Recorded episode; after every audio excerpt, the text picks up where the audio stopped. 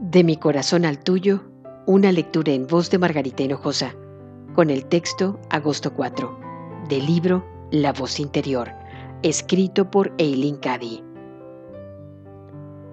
¿Por qué no empiezas el día sintonizándote con el mayor bien que hay en tu interior? Después, haz que te acompañe en todo lo que hagas a lo largo del día.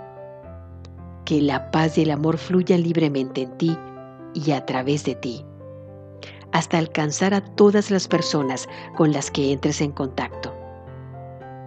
Observa mi perfección y mi todo en todos tus semejantes y aférrate a eso.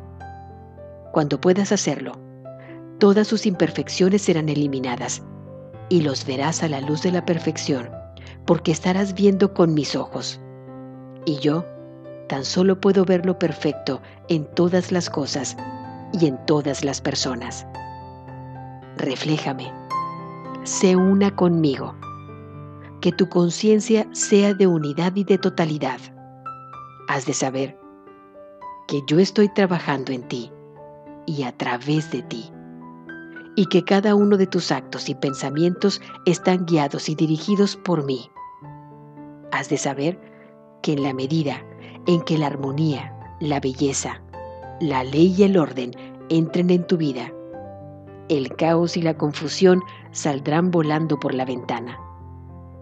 Siempre que permanezcas en ese estado de conciencia, todo estará muy, muy bien. De mi corazón al tuyo, una lectura en voz de Margarita Hinojosa.